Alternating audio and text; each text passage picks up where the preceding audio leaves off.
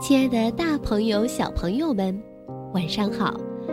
欢迎收听微小宝睡前童话故事，我是你们的珊珊姐姐。西藏对于很多人来说是一个梦，没有亲身到过那里，你永远不会知道那里的天有多蓝，云有多白，水有多纯。珊珊姐姐这次西藏之行最大的收获，不仅仅是领略到了西藏的美，而是在一次偶然的机会认识了西藏日喀则诺贝儿童福利院的院长，并有了创建献爱心这个板块的想法。希望通过这个平台开展更多的公益活动，为更多的人提供帮助。那今天我们献爱心帮扶的对象就是西藏日喀则诺贝儿童福利院的孩子们。具体详情请关注微信公众平台“微小宝睡前童话故事”进行了解。愿我们的爱心能给这个冬天带来一丝温暖，也希望家长的一个善举能给孩子树立一个好的榜样。就像今天这个故事当中的母亲一样，为选择良好的环境教育孩子，多次迁居。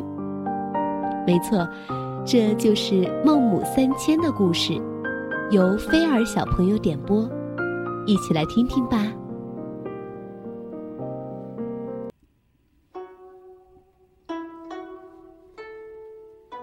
孟子名轲，战国时期鲁国人。三岁时，父亲去世，由母亲一手抚养长大。孟子小时候很贪玩，模仿性很强。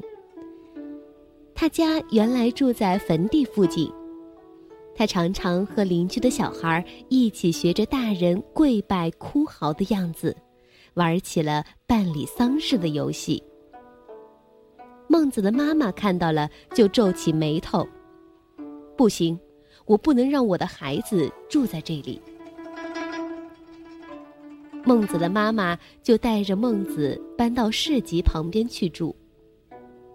到了市集，孟子又和邻居的小孩学起商人做生意的样子，一会儿鞠躬欢迎客人，一会儿招待客人，一会儿又和客人讨价还价，表演的像极了。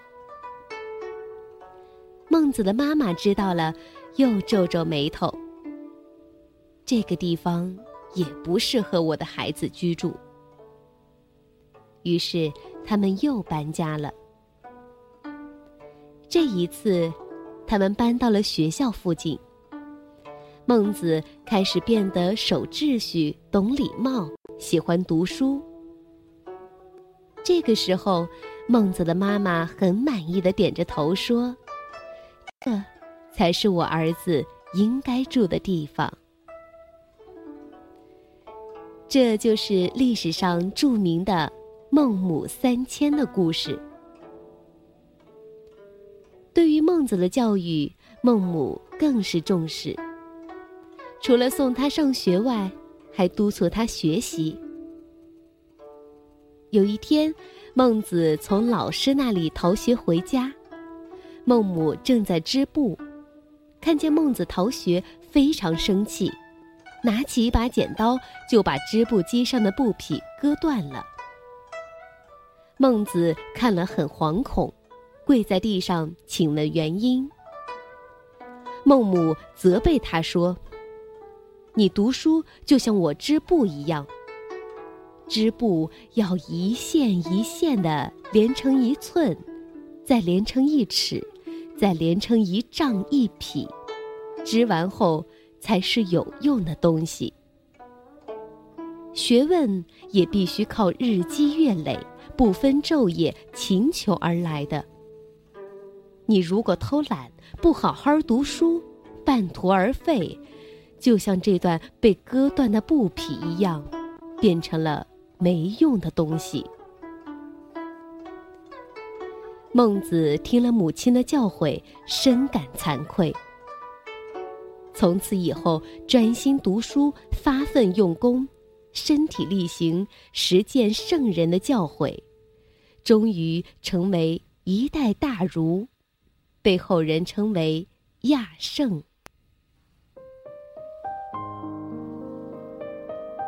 这个故事呀，告诉我们，良好的人文环境对人的成长及品格的养成至关重要。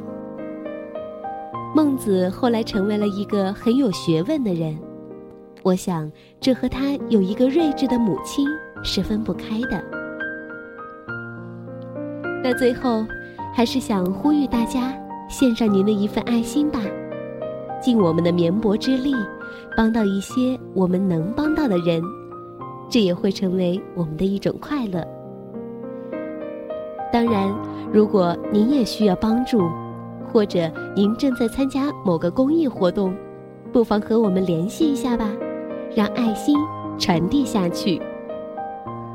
请记得，这里不仅是为小朋友讲故事的平台，也是一个爱心公益平台。我是你们的珊珊姐姐，我们明天再见。